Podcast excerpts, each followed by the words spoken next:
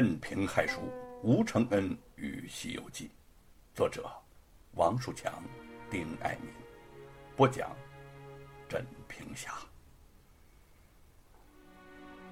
花开易落，月圆月缺，百年光阴已不过刹那芳华。美猴王老了，曾经油亮的毫毛渐失光彩，他不再喜欢到处乱跳乱窜。在冬日午后，他最喜欢坐在吴承恩的怀里，和他一起在吴家安静的庭院中晒着暖暖的太阳。年近八旬的吴承恩白发苍苍，身体虚弱，他的眼神儿没了少年时的精灵跳脱，没了青年时的热血奔涌，没了中年时的抑郁悲愤，只剩下淡定从容。看着新的群猴在眼前挑窜、嬉闹，他眼前仿佛出现了玉凤、沈坤的身影，以及他和他们年轻时在一起的情景。初遇玉凤洞房之夜，相伴游历，和沈坤一同上学，谈笑风生，沈坤沈岸，在他的脑海中。他们仍是那么年轻，朝气蓬勃，永远如此。玉凤，神官，我看见你们了，你们还是那么那么意气风发。我老喽，我和美猴王都老喽。他疲倦的慢慢闭上了眼睛。趁着精神还好，他抱着美猴王，步履蹒跚地走到了山林间，将它轻轻地放下，用老人特有的温存、缓慢的声调说：“美猴王，你走吧，山林才是你真正的家呀！你走吧，你该回家了。”他的眼角涌出了泪水。美猴王望着他，一动不动。他轻轻推了推他，美猴王反倒更靠向了他的身边，不肯离开。吴承恩拍着他的头，说：“美猴王啊，你走啊，走啊！你不听我的话了，我们不是生死弟兄了。”你快走，快走吧！美猴王不动，跳到了他的怀里。他微微笑了笑，我知道你舍不得我呀。可是我老了，你也老了，回家吧，我会记得你的。我要去找玉凤啊，你也想她了吧？走吧，走吧。美猴王摸摸他的脸，又将脸贴到他的脸颊上，长时间没有离开，泪水从他大大的眼眶中流出，和他的泪水混在了一起。终于，他抹去了美猴王的眼泪，说：“该走了，下辈子。”你还是我的美猴王！美猴王叫了几声，凌空跃上一棵大树，消失在了树海之中。吴承恩欣慰的笑起来了。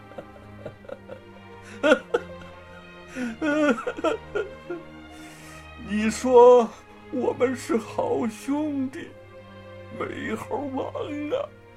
一辈子的好兄弟呀！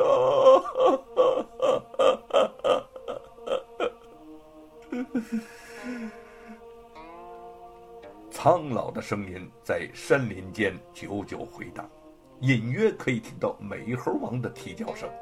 他在一棵大树上歇了歇，费力的喘息了一阵，慢慢走回家，从未觉得这么的。孤独，在吴家的猴园里，吴承恩神态安详地坐在椅子上，慢慢闭上了眼睛。他的膝盖上放着一本刊印成册的《西游记》，他遵守了他的誓言，没有在上面署名。这是《西游记》的结局，也像是他的结局。三藏启上道：“弟子玄奘奉东土大唐皇帝旨意，遥指宝山。”拜求真经，以济众生，望我佛祖垂恩，早似回国。如来方开怜悯之口，大发慈悲之心，对三藏言曰：“你那东土乃南瞻部洲，只因天高地厚，物广人稠，多贪多杀，多淫多亡，多欺多诈。”不尊佛教，不向善缘，不敬三光，不重五谷，不忠不孝，不义不仁。我今有经三藏，可以超脱苦恼，解释灾欠。三藏有法一藏谈天，有论一藏说地，有经一藏度鬼，共计三十五部。该一万五千一百四十四卷，真是修真之境，正善之门。分天下四大部洲之天文地理、人物鸟兽、花木器用、人事，无般不在。汝等远来，待要全付与汝取去，但那方之人愚蠢村强。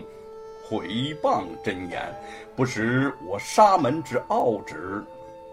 阿傩、迦叶，你两个引他四众，将我那三藏经中三十五部之内各减几卷与他，叫他传流东土，永驻洪恩。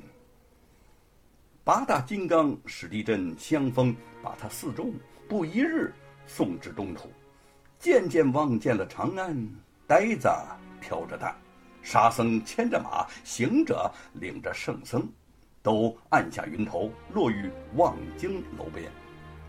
太宗同多官一起见了，即下楼相迎，道：“玉帝来也。”唐僧即倒身下拜。太宗搀起，即命士官说：“将。”朕御车马叩拜，请玉帝上马，同朕回朝。八大金刚驾香风，引着长老四众，连马五口，复转灵山，连来连去，是在八日之内。此时灵山诸神都在佛前听讲。如来道：“圣僧禀我加持。”又称我教取去真经，甚有功果，加生大直正果，如为战坛功德佛。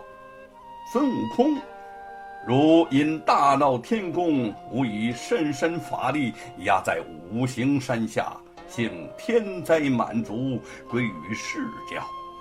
且喜如隐恶扬善，在途中炼魔降怪，有功，全中全始，加生大直正果，如为斗战胜佛。诸武能本天河水神，天蓬元帅，如在蟠桃会上酗酒戏弄仙娥，便如下界投胎，身如畜类。其如喜归大教，入无沙门，保圣僧在路，却有玩心，色情未免，加生如执正果，作净坛使者。沙悟净本是卷帘大将，先因在蟠桃会上打破灯盏，贬如下界，落于流沙河。生生吃人造孽，性版我杀，保护圣僧登山牵马有功，加升大执正果为金身罗汉。白马虽犯下罪孽，性版我杀，驮负圣僧来西，又驮负圣经去东。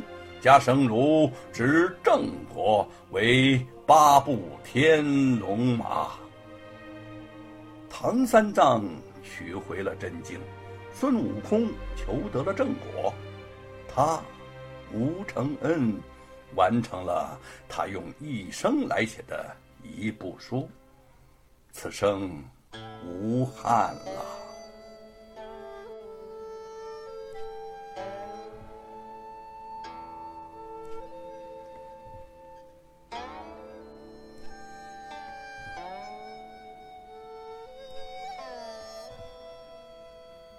尊敬的各位听众朋友，长篇小说、传奇神话故事《吴承恩与西游记》到今天就全本播讲完毕了。镇平侠衷心感谢您的收听与陪伴，衷心的祝福您快乐安康。再见。二零一七年九月二十二日。